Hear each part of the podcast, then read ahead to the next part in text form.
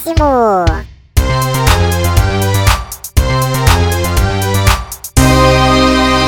Fala pessoal, tudo bem? Começando aqui mais um podcast Vem Acréscimo, seu podcast favorito dos principais times de São Paulo. E vou começar aqui falando do resumo do programa. Falando da demissão de Luxemburgo, sobre a primeira vitória do Corinthians com o comando de Wagner Mancini, a derrota depois de 13 jogos do, do Santos e o São Paulo que empatou na Copa do Brasil contra o Fortaleza fora de casa. Mas não estou aqui sozinho, estou aqui com meus editores favoritos, meus comentaristas. Meu, editor está aqui também, né? Então, fala aí pessoal, como é que você tá? Como é que é, Vini? Fala aí. Salve artistas, futeboleiros e damas, tudo bom com vocês? Corinthians venceu, temos o São Paulo relaxando na parte de cima da tabela, o Palmeiras se afundando, já que perdeu o Luxemburgo depois de três derrotas consecutivas, e o Santos que perdeu depois de 12 jogos. Amigo do céu, temos uma rodada surpreendente até. Fala aí, Vitor Oliveira, como é que você está? Eu estou bem, graças a Deus, sextou, principalmente, né? Nem cavalo aguenta, né? Como diria o nosso mestre Chulapa.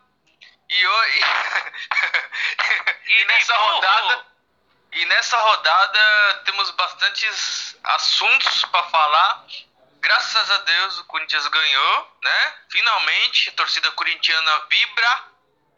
A torcida palmeirense, torcida palmeirense está feliz, eu suponho, pela demissão do Luxemburgo, né? Precisava de mudança. A torcida do Santos lamenta a derrota do time e a torcida do São Paulo está dividida. Eu conto isso mais tarde. Pode seguir, Luiz. Então vamos lá, é, vamos já, vou pedir para que você se inscreva. Nosso podcast também vai sair no YouTube, nos agregadores de podcast. Então vou pedir para que você nos siga, no, se inscreva no nosso canal, porque também vem acréscimo e também porque a gente já vai colocar o áudio do presidente do Palmeiras falando da demissão de Luxemburgo. Boa tarde, Edu.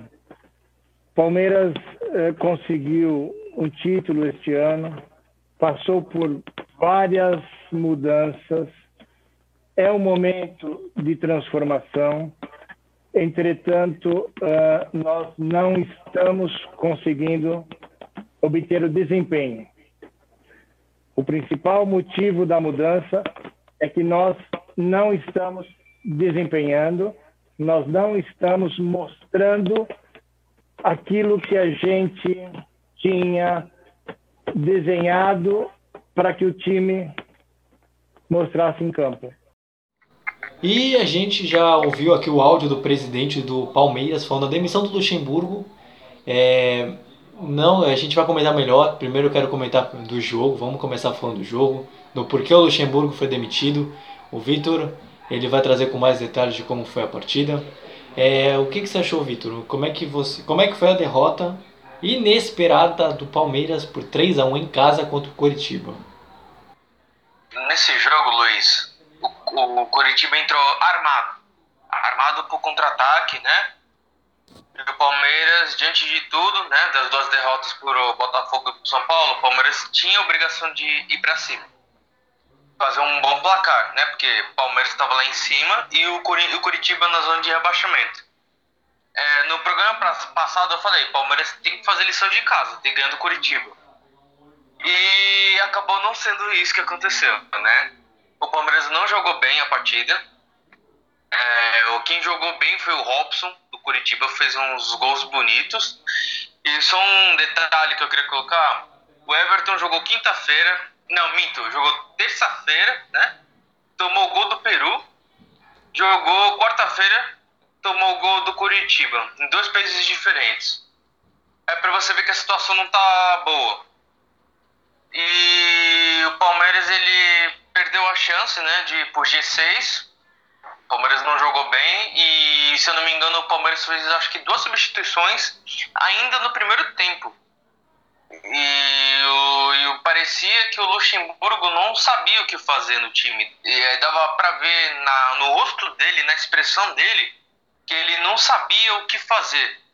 Ele, falou, ele pensava assim: o que está acontecendo? O que está acontecendo?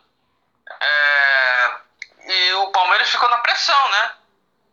O Palmeiras chegou a descontar com o Gabriel Veron, né? 2 a 1 Aí chegou o segundo tempo, tudo. Palmeiras ele fez um gol, só que foi anulado, né? E olha só, um ex-corintiano, Giovanni Augusto, fez o gol. 3 a 1 o Curitiba. Foi um placar que nenhum palmeirense ia conseguir adivinhar.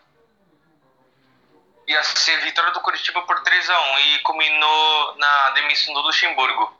E acabou resultando na demissão dele. Ah, o Palmeiras, ele estava sem padrão de jogo. Ah, você não via muito é, qual era a proposta do time e certos jogadores não estavam correspondendo às expectativas. E ainda mais é, os jogadores que desfalcaram né, é, o, o Palmeiras por causa das eliminatórias. Porque eu acho que foi o Everton e o Gabriel Menino que jogaram. O Gomes e o Vinha não jogaram. Então, é, é, nesse, nesse conjunto de situações, eu acho que a situação ficou insustentável e sobrou para o Luxemburgo. Essa foi minha análise do jogo. Não, tudo bem. É, Vini, qual é o peso que a demissão do Luxemburgo pode causar no elenco palmeirense? A gente já vinha debatendo aqui ao longo do programa sobre a falta de padrão que o Palmeiras tinha, que só tinha resultado e que era criticado por isso. A gente não criticava, a gente não pegava nem tão pesado.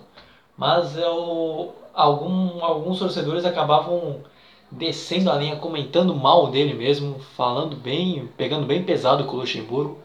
E fontes dizem que, principalmente do Mauro Betti, que não foi nem o Palmeiras propriamente demitiu, ele que pediu o boné, né? Ele que deu tchau pro clube. Mas eu queria saber, Vini, eh, se você achou que a demissão, que a, o pedido de demissão do caso nele, né, foi justo, se você espera algum outro treinador, o que, que você acha? O que, que você achou dessa situação toda? Eu acho que o Palmeiras tem que ter cabeça no lugar, porque o Luxemburgo ele pedia uma proposta de jogo mais ofensiva, com troca de passes, mas o que acontecia é que o time não correspondeu em campo.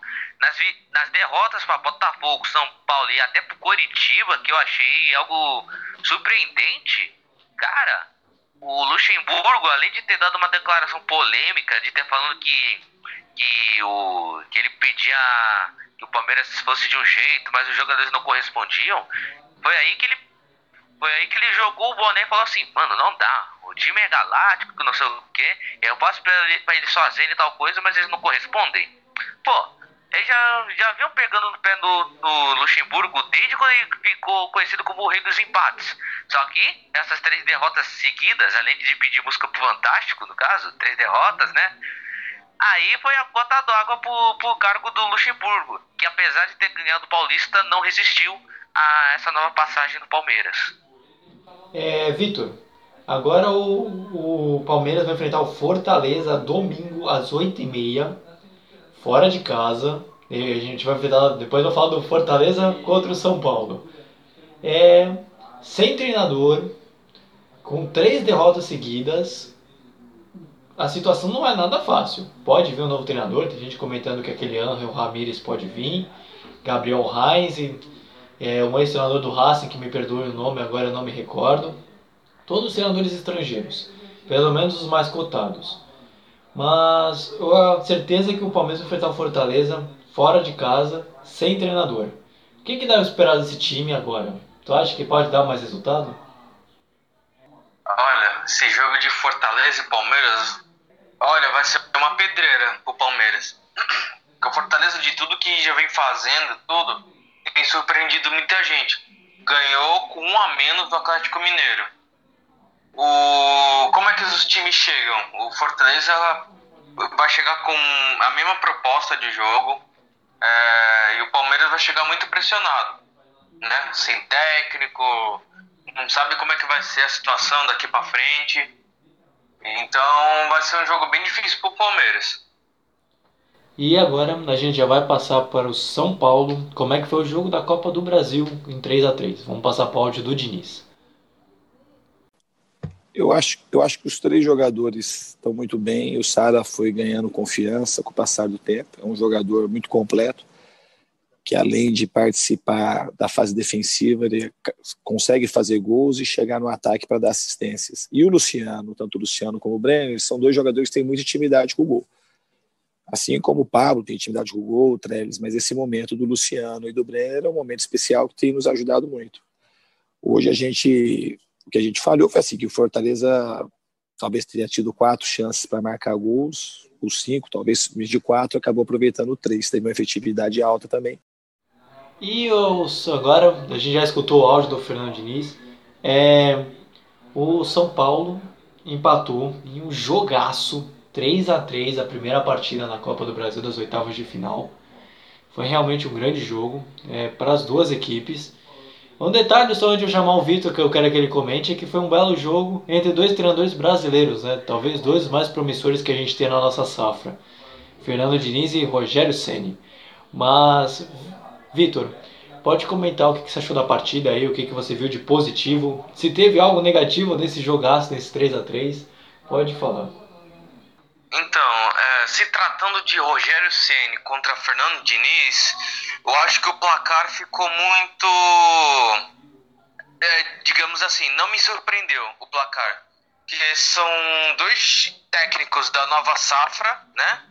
São técnicos ofensivos Rogério Ceni contra-ataque direto. Fernando Diniz é, com a posse de bola e criando várias chances de gol. Então o placar dele não me, não me causa estranheza, entendeu? E foi um bom jogo.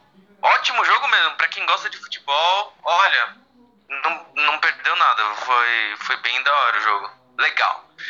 E assim, é, o Fortaleza fazia um gol, o São Paulo empatava. O Fortaleza fazia, o São Paulo empatava. E foi assim, foi o gol do Davi, né? Cinco minutos de jogo. E depois o Brenner fez o gol de empate. O Brenner está se consolidando como o centroavante do São Paulo. E aí depois o Fortaleza me fez mais um gol, golaço do Tinga, né? O Tinga, Tinga. É, aí depois foi o Luciano. Eu, eu pensei, eu imaginei, eu falei, caramba, o Luciano quase perdeu um gol. Que do jeito que foi, eu, pensei, eu imaginei que assim, caraca, como é que foi gol? É, quando eu fui ver assim que eles mostraram a reprise, olha, eu, eu pensei que ele ia perder aquele gol. Enfim, a torcida do São Paulo comemorou bastante esse gol de empate. Aí, até os 2 a 2 o jogo tava bem, né? Mas depois é que começam as polêmicas, tudo das expulsões, dos te, do, do, do, técnico, preparador físico, dos jogadores do Fortaleza, tudo. Enfim, mas eu não vou comentar muito da polêmica porque é, né, o importante é o futebol. Polêmica deixa para depois. Quando o Fortaleza estava com um a menos, eles conseguiram fazer gol no São Paulo, gol do Gabriel Dias. Aí, aí, eu, aí você fica com aquilo na cabeça, caramba, você vê como esse time do Fortaleza é bom. Com um a menos, ganhou do Atlético Mineiro e com um a menos é, conseguiu passar à frente do São Paulo no placar. Aí, né, foi aquele Deus nos acuda, né, pro time do São Paulo. Pô, com um a mais, com um jogador a mais, tá perdendo assim do Fortaleza. E, eles foram para cima, né? Aí o Carlinhos, lateral do Fortaleza, foi expulso, ficou com dois jogadores a menos, aí deu caminhos, né, pro São Paulo empatar. Em gol do Brenner, de novo. E com esse gol ele se torna o artilheiro do São Paulo na temporada. E vendo assim o conjunto todo, foi um bom resultado do São Paulo fora de casa. E decidindo no Morumbi, então, é, diante das circunstâncias, foi um bom resultado. E só para eu dar um palpitezinho assim, é, eu acho que o juiz não deu pênalti é, para não se complicar. Porque o jogo, assim, depois das polêmicas, é, os nervos estavam muito aflorados em todas as partes, né? O pessoal estava muito nervoso, assim, tudo, brigando e tal. Então, acho que se o juiz desse pênalti, nossa, ia ter uma confusão, ia ter uma confusão. São Paulo ia ficar feliz, Fortaleza não. Ia ser uma confusão generalizada. Então acho que ele não marcou o pênalti para não se complicar e para acabar com o jogo. Vai, ah, vamos acabar para acalmar os ânimos. E, e, essa foi minha análise do jogo. Acho que foi um jogo bem jogado. É, não, Vitor, aproveitando que você já comentou um pouco de polêmica, essas coisas, não vou tratar exatamente de polêmica, mas sim de fase. O São Paulo já está três jogos sem perder, desde o comentário de que o Fernando Diniz poderia ser demitido caso não conseguisse um bom resultado no clássico contra o Palmeiras. Com isso, o time tem demonstrado evolução, pelo menos técnica, porque é, precisava ganhar do Atlético de Goiás, mas o clássico do Palmeiras foi determinante para que ele ficasse. E um empate em 3 a 3 fora de casa, considerando a Copa do Brasil, não é um mau resultado. É, então, o que, que o torcedor São Paulino pode esperar dessa fase? Porque um dos grandes problemas do São Paulo é sua inconsistência. Consegue bons resultados, mas aí fica naquele altos e baixos e parece que não sabe se até onde vai chegar. Mas o que você tem visto, as alterações no elenco? Eu queria que você comentasse sobre essa fase e o que esperar para as próximas rodadas do São Paulo. O que eu posso, o que a gente, né, que eu posso esperar para São Paulo, vendo essa visão de comentarista, assim, é que o São Paulo mantenha a mesma base, né? E os resultados vão aparecendo conforme vai jogando bem, né? E o, o que eu venho sempre falando assim é a confiança, né? É o, o prosseguimento do trabalho. Que nada muda de dia para noite, da água pro vinho, assim, né? Então é bom você manter a mesma base, é, tentar fazer umas mudanças ou outras que não afetem o desempenho do jogador, é, ficar atento né, nas maratonas de jogos, né? Porque o São Paulo tem, acho que, dois, jogo, dois jogos a menos né, do Brasileirão, que é contra o Goiás e o Ceará, ambos fora de casa. Então, é, São Paulo tem que é, prestar atenção nessa parte, para não ficar que nem o Flamengo, né? Porque foi desumano, basicamente, também decorrente do calendário o Flamengo jogar terça e quinta em intervalo de 48 horas. E tem um monte de jogador machucado, assim, desgastado. Então, é, isso influencia muito no desempenho do jogador. Essa maratona, é, esse desgaste, tudo. É, o São Paulo tem que tentar manter o padrão de atuações. Que, por enquanto, né, tá dando certo tudo. Aconteceu essa reviravolta, né? que a gente tava meio que criticando o São Paulo, vai por acho que tomar muito gol, né? Não tá vencendo, só empatando. E de uns jogos para cá tá ganhando, né? E chegou nesse de Copa, de Copa do Brasil e empatou. E eu acho que o São Paulo tá indo num bom caminho. Eu espero que a torcida do São Paulo concorde comigo, né? E vamos, vamos ver quais são as próximas rodadas. Eu não consigo prever muito o que vai ser nas outras rodadas. Tanto que por isso que você falou para mim. O São Paulo tem muita inconsistência, né? Ele é muitos altos e baixos. Então você não sabe se o São Paulo na próxima rodada vai jogar bem, vai manter o mesmo estilo ou vai dar aquela, digamos, aquela relaxada. Então essa é a dúvida que fica pro restante dos jogos. É, Vini, Aproveitando essa fase do São Paulo, que vem de rodada sem perder, enfrenta agora o Grêmio em casa, no Morumbi. Um jogo difícil, um jogo encardido. O Grêmio, por mais a fase, é um time bom ainda, que tem um treinador que tem seus méritos, mas não vem em boa fase. Considerando o jogo, tudo que o Vitor falou, toda a fase que ele vem nas últimas semanas, o que, que você espera do São Paulo para esse jogo contra o Grêmio é, amanhã, que a gente está gravando, no caso é hoje, né, que a gente grava na sexta, é, 9 horas da noite nesse sábado. Ah, esse jogo do Grêmio vai ser um jogo mais nervoso que a não em comício, porque o Grêmio está começando a decolar, o São Paulo já na, na zona de classificação para Libertadores, já está entre os quatro primeiros, se não me engano. O Grêmio, que estava quase perto da zona do rebaixamento, ultimamente já está conseguindo resultado. O PP está sendo um dos, um dos, destaques do time, sendo que ele quase é, finalizando uma negociação dele que ele tinha com um clube de fora é, para sair por uma quantia aí. Mas mesmo assim, Ele tá sendo destaque do Grêmio por ter marcado gols no, nos últimos jogos. Ele marcou dois dos três gols do Grêmio em cima do Botafogo, na vitória de 3 a 1 do Grêmio. E já o São Paulo vai vindo um, um sufoco danado, porque pegou o Fortaleza no meio de semana, jogou um clássico no fim de semana, e o.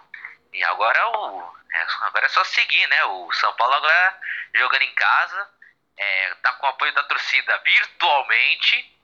É, o Diniz também está se fortalecendo aí do, do cargo depois de uma sequência ruim de, de empates e derrotas, sem contar também da desclassificação da Libertadores. E é aquilo, o São Paulo, nesse momento, ele vai lutar pela Copa do Brasil e se garantir entre os primeiros da Libertadores caso perca a Copa do Brasil. E agora já vamos passar para o, o áudio de Wagner Mancini, porque a gente vai falar de como foi a vitória do Timão. É, o Walter fez um belo jogo, realmente, na minha opinião, foi o melhor em campo disparado, né, em todos os sentidos, pela liderança, pelas boas defesas. É, é tudo muito cedo ainda, é tudo muito, é, muito novo. Nós temos que analisar todas as possibilidades. O Cássio também é um grande goleiro.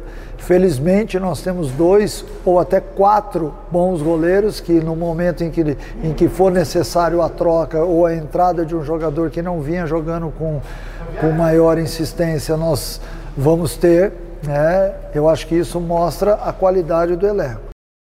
A gente aqui já escutou o áudio de Wagner Mancini para para a vitória, para a torcida feliz do Corinthians, que já, o cara já chegou, já ganhou, ganhou de 1 a 0 é, fora de casa contra um Atlético Paranaense que não está muito diferente da situação do Corinthians hoje.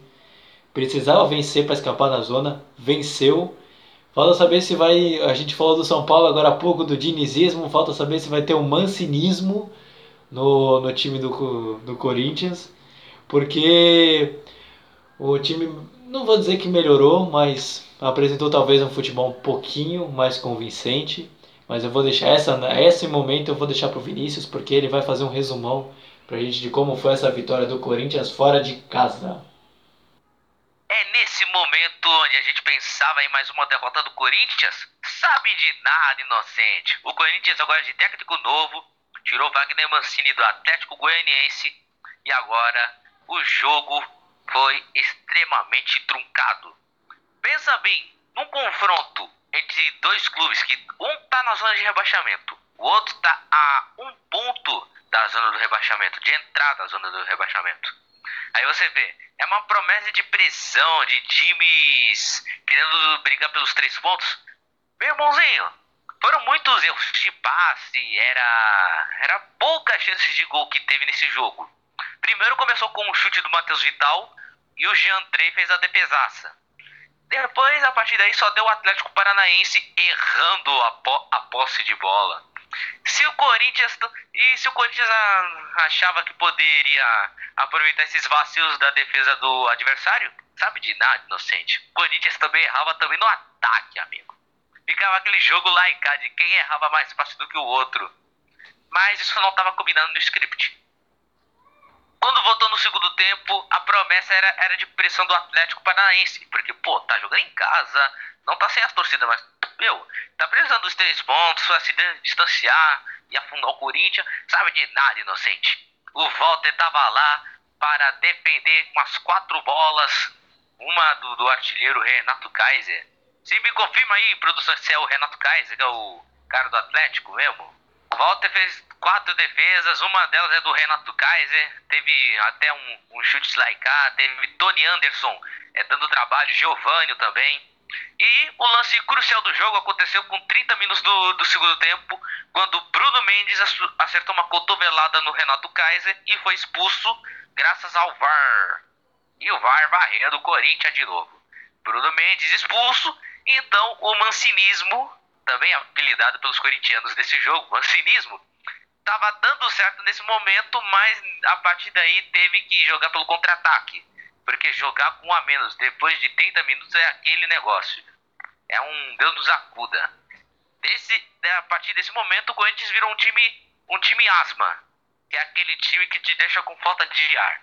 Até que quando o jogo já estava acabando, Nos acréscimos, nos demorados 6 minutos de acréscimo, quando a gente via que o Corinthians arrancou um pontinho fora de casa, o Xavier brigou pela bola, passou pro Everaldo, que tocou na saída do goleiro, tomou entre as canetas.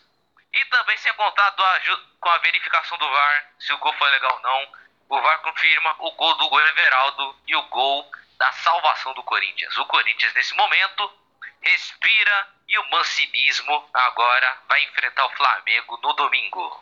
É, só para deixar claro, tá? Foi realmente a bola do Renato Kaiser. Produção confirmou aqui.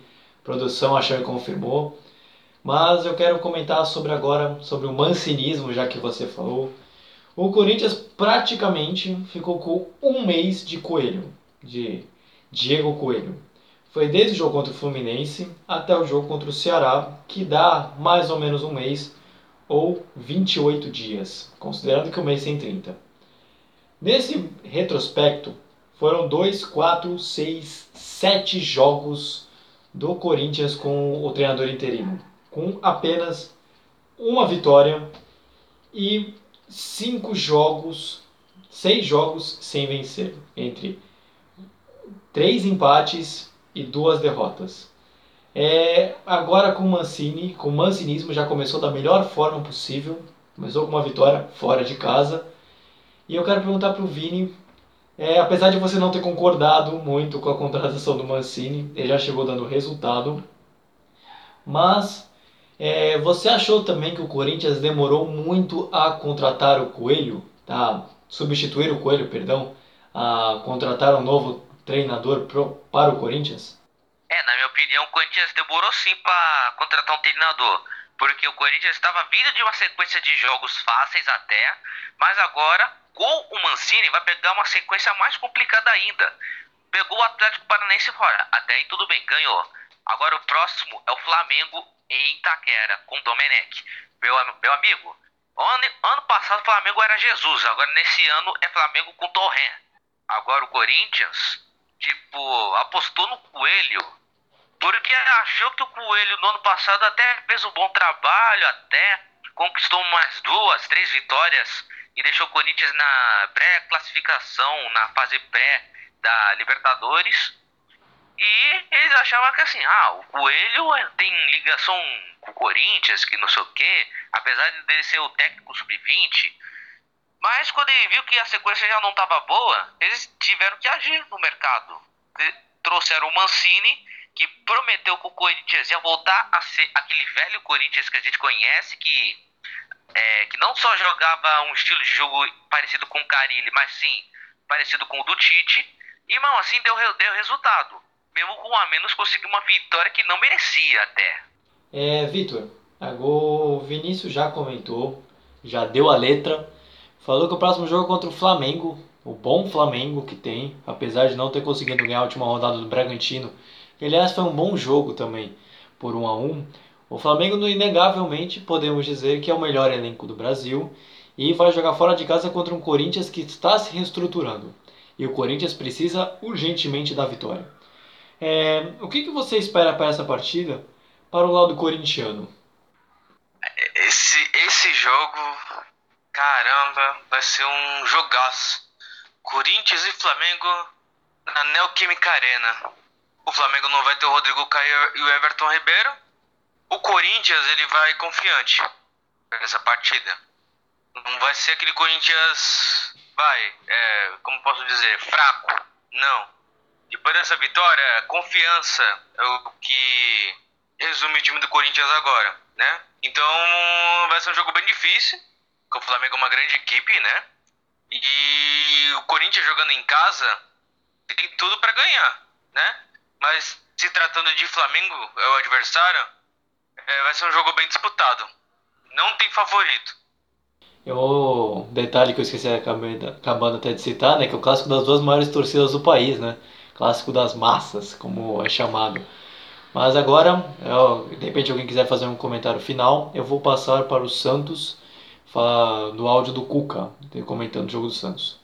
É, o jogo do Corinthians e Flamengo será um jogo mais duro que. que... Opa, me engasguei aqui. será um jogo mais duro que salame de colônia, porque Corinthians na má fase. Flamengo, que vem de empate contra o Bragantino, mas está na cola do líder. Meu amigo, serão, serão duas guerras. Uma é a guerra para não entrar no Z4 de novo. E a outra tá na guerra para ser líder. Então, tudo promete na Neoquímica Arena. Então agora vamos ouvir o áudio do Cuca para os, do, do jogo do Santos que perdeu. É, com as mexidas que eu fiz, eu, o time ele, ele não, não se encaixou mais, né? Lógico que as mexidas a gente sempre tenta é, por um jogador descansado, criar um fato novo, ter alguma é, vantagem e não aconteceu. Pelo contrário, os jogadores que estavam em campo estavam já encontrando os espaços e acabou que eles, é, com as próprias mexidas, o time se perdeu um pouco, o time foi foi teve, teve momentos que nós demos muito contra-ataque para o Atlético. Né? O Atlético no segundo tempo teve oportunidades nesses contra-ataques e espaços que nós demos. E a, culpa da derrota é minha. Eu não vou jamais, em momento algum, jogar a responsabilidade para esses meninos. Aí a gente acaba o jogo com 6, 7, 8 meninos da base. É, o, já passamos aqui o áudio do Cuca sobre do que ele admite um pouquinho de culpa. No, eu não peguei nem isso direito no áudio, mas o Cuca admitiu um pouco de culpa na derrota do Santos para o Atlético de Goiás. Foi um jogo realmente bem, bem feio, foi um jogo bem triste tecnicamente falando.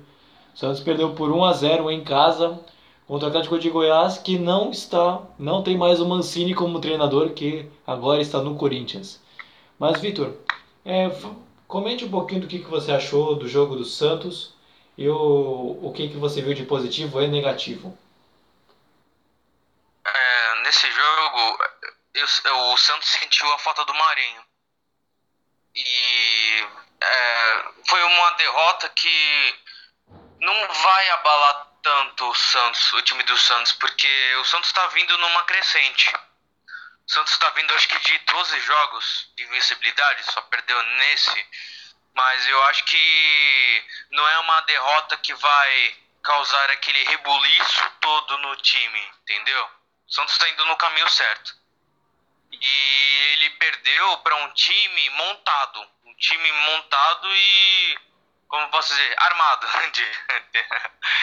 e o, apesar do Mancini não estar mais com, é, comandando o time, o time ainda tá com a cara dele. Né?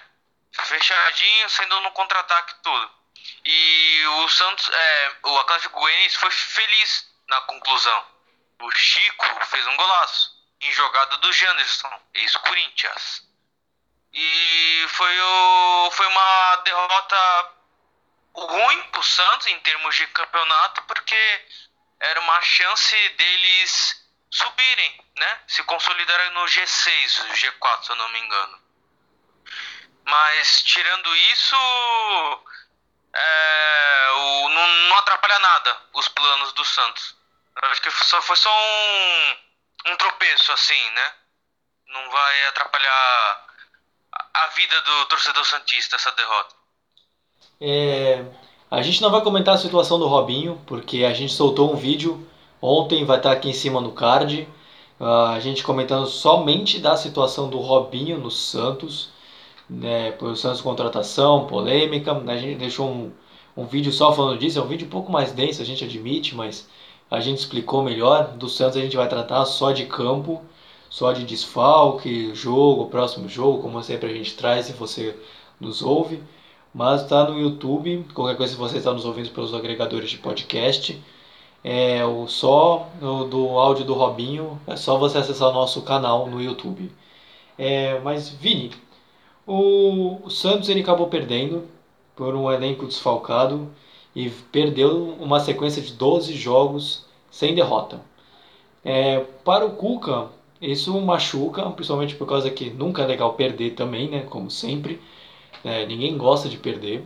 Mas o Santos ele também está sem muitos jogadores, como o Lucas Veríssimo na zaga, Soteudo, Marinho, o Sanches está machucado. É, o que que o que que o Cuca e o torcedor do Santos pode esperar ao longo da temporada porque pode acontecer de repente de outras vezes o Santos perder outros jogadores, o que é completamente natural a todos os times. Mas o que, que você espera para o Santos ao longo da temporada? O que, que você vê, o que, que você viu dessa partida?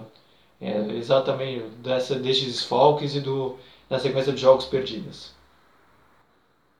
Ah, que o Santos estava vindo numa crescente, estava 12 jogos sem perder. E, a, e quem foi o destaque desse Santos, que não perdeu literalmente nenhuma partida até agora, era o Marinho. O Marinho é que tava fazendo os gols, tava jogando bem, dando assistência.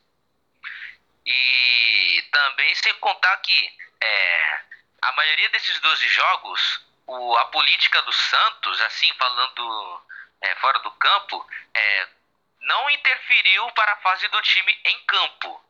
Mas com a chegada do Robinho, alguma coisa deve ter estranhado do jogador. E que a chegada do Robinho causou uma estranheza nos jogadores do Santos, alguma coisa assim. Não. É porque às vezes isso acontece. Você per... um dia você ganha, no outro você perde e no outro você empata. Então, o que o Santos nesse momento está mais folgado que colarinho de palhaço. Porque ele está numa posição confortável, ele pode tanto ir na, na, na, na, na como é que é mesmo? Na pré-libertadores, na, pré nas, nas, entre quinto e sexto, naquela posição da pré-libertadores. Mas no momento ele está numa posição folgada e só está é, próximo da Libertadores, quanto também pode é, pode estar tá com a vaga na Sul-Americana garantida também. É, Vitor, o Santos joga agora contra o Coritiba é, no amanhã, é, sábado pra gente que está gravando, às 7 horas da noite, contra o Coritiba fora de casa. Coritiba já mostrou que é um time que não pode é, bobear, ganhou do Palmeiras, a gente comentou antes no, no podcast. Mas o que, que pode esperar para o Santos a respeito nessa, nessa partida? Porque pode valer de repente uma boa continuidade no campeonato, mostrar que essa derrota foi só um acaso e que acontece. Mas o que, você espera para essa partida?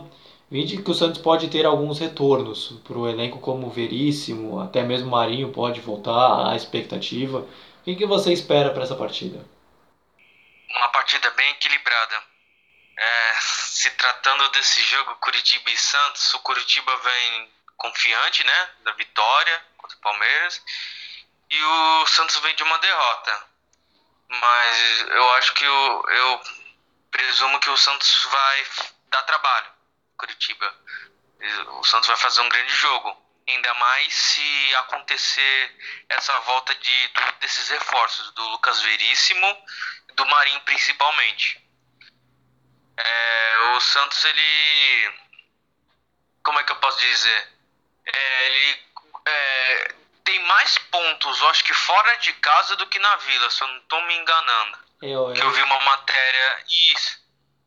Então, tem esse, fa esse fator ao favor da, da, torcida Santista, né? O Santos tem mais pontos fora de casa do que em casa, propriamente. E, e o Santos, ele vai com tudo, né? Depois dessa vitória, ele vai querer dar uma resposta ao seu torcedor, né?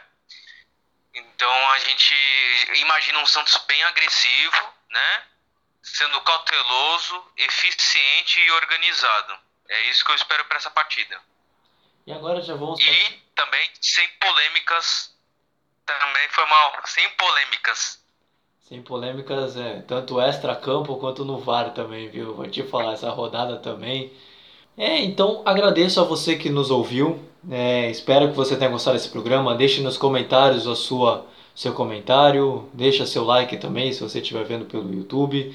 Nos siga também pelo, pelo Spotify, Anchor, se inscreva no nosso canal no YouTube também.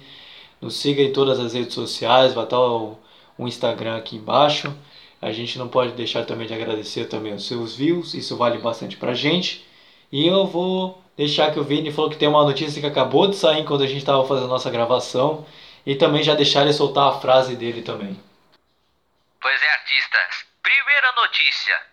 Fábio Santos negocia rescisão com o Atlético Mineiro, tem acerto com o Corinthians e fica perto de voltar. É isso mesmo. O jogador de 35 anos tem contrato até, até dezembro com o Galo, mas o clube pode liberá-lo a qualquer instante. E agora vamos passar para a frase, já que estamos agora naquela época de muitos gols, e pessoas que perdem gols até. A frase de hoje é o seguinte: Perdi muitos gols, mas não tive oportunidade nenhuma. Ah, meu amigo, é isso, galera. Vou encerrando o programa por aqui já. Pode se despedir aí, Vitor. Se quiser trazer alguma notícia também, a frase à vontade. Pessoal, se cuidem, principalmente bebam água, né? Como sempre falo. Aproveitem a vida, curtem a vida com responsabilidade. E um abraço, né? Bom final de semana, bons jogos assistidos. E é isso. Um abraço. Então, gente, vamos ficando por aqui, mas nesse mais um podcast. Voltamos terça-feira e vou agora. Valeu, gente. Espere a gente, a gente volta terça. Valeu, gente. Fui! Tchau, Brasil!